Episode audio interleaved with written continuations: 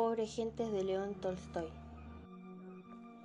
En una choza, Juana, la mujer del pescador, se halla sentada junto a la ventana, remendando una vela vieja. Afuera aúlla el viento y las olas rugen, rompiéndose en la costa. La noche es fría y oscura y el mar está tempestuoso, pero en la choza de los pescadores el ambiente es templado y acogedor. El suelo de tierra pisonada está cuidadosamente barrido la estufa sigue encendida todavía y los cachorros relucen en el bazar. En la cama, tras una cortina blanca, duermen cinco niños, arrullados por el bramido del mar agitado. El marido de Juana ha salido por la mañana en su barca y no ha vuelto todavía. La mujer oye el rugido de las olas y el aullar del viento y tiene miedo. Con un ronco sonido, el viejo reloj de madera ha dado las diez, las once, Juana se sume en reflexión. Su marido no se preocupa de sí mismo. Sale a pescar con frío y tempestad. Ella trabaja desde la mañana a la noche. ¿Y cuál es el resultado? Apenas le llega para comer. Los niños no tienen que ponerse en los pies, tanto en invierno como en verano. Corren descalzos. No les alcanza para comer pan de trigo y aún tiene que dar gracias a Dios de que no le falte el de centeno. La base de su alimentación es el pescado. Gracias a Dios los niños están sanos, no puedo quejarme, piensa Juana, y vuelve a prestar atención a la tempestad. ¿Dónde estará ahora? Dios mío, protégelo y ten piedad de él, dice persignándose.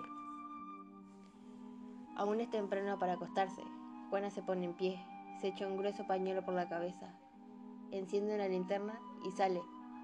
Quiere ver si ha amainado el mar, si se despeja el cielo, si hay luz en el faro y si aparece la barca de su marido. Pero no se ve nada. El viento le arranca el pañuelo y lanza un objeto contra la puerta de la choza de al lado. Juana recuerda que la víspera había querido visitar a la vecina enferma. No tiene quien la cuide, piensa mientras llama a la puerta. Escucha, nadie contesta. A lo mejor le ha pasado algo, piensa Juana, y empuja la puerta que se abre de par en par. Juana entra. En la choza reina el frío y la humedad. Juana alza la linterna para ver dónde está la enferma. Lo primero que aparece ante su vista es la cama, que está frente a la puerta. La vecina yace boca arriba, con la inmovilidad de los muertos. Juana acerca la linterna. Sí, es ella. Tiene la cabeza echada hacia atrás. Su rostro lívido muestra la inmovilidad de la muerte. Su pálida mano sin vida, como si la hubiese extendido para buscar algo. Se ha resbalado del colchón de paja y cuelga en el vacío. Un poco más lejos, al lado de la difunta, dos niños de caras regordetas y rubios cabellos rizados duermen en una camita, acurrucados y cubiertos con un vestido viejo. Se ve que la madre, al morir, les ha envuelto las piernecitas en su mantón y les ha echado por encima su vestido. La respiración de los niños es tranquila, uniforme. Duermen con un sueño dulce y profundo. Juana coge la cuna con los niños y cubriéndolos con su mantón, se los lleva a su casa. El corazón no late con violencia, ni ella misma sabe por qué hace esto. Lo único que le consta es que no puede proceder de otra manera. Una vez en su choza, instala a los niños dormidos en la cama, junto a los suyos, y echa la cortina.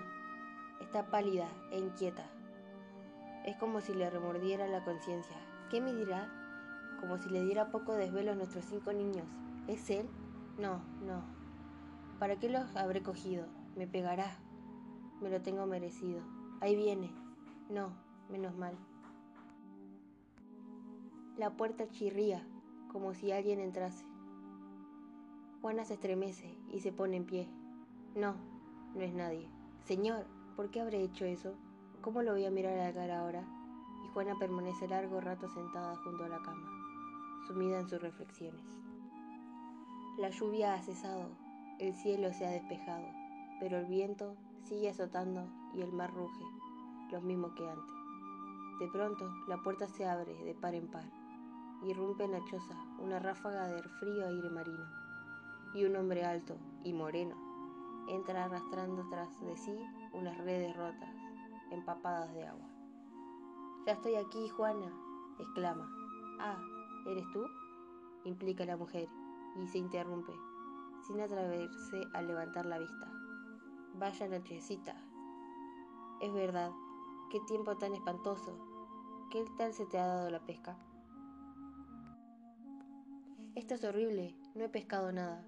Lo único que he sacado en limpio ha sido destrozar las redes. Esto es horrible, horrible. No puedes imaginarte el tiempo que ha hecho. No recuerdo una noche igual en toda mi vida. No hablemos de pescar. Doy gracias a Dios por haber podido volver a casa. ¿Y tú? ¿Qué has hecho sin mí? Después de decir esto, el pescador arrastra la red detrás de sí por la habitación y se sienta junto a la estufa. Yo, exclama Juana, palideciendo, pues nada de particular. Ha hecho un viento tan fuerte que me daba miedo. Estaba preocupada por ti. Sí, sí, masculla el hombre. Hace un tiempo de mil demonios, pero ¿qué podemos hacer? Ambos guardan silencio. ¿Sabes que nuestra vecina Simona ha muerto? ¿Qué me dices? No sé cuándo. Me figuró que ayer. Su muerte ha debido ser triste. Seguramente se le desgarraba el corazón al ver a sus hijos. Tiene dos niños muy pequeños. Uno ni siquiera sabe hablar y el otro empieza a andar a gatas. Juana calla. El pescador frunce el ceño.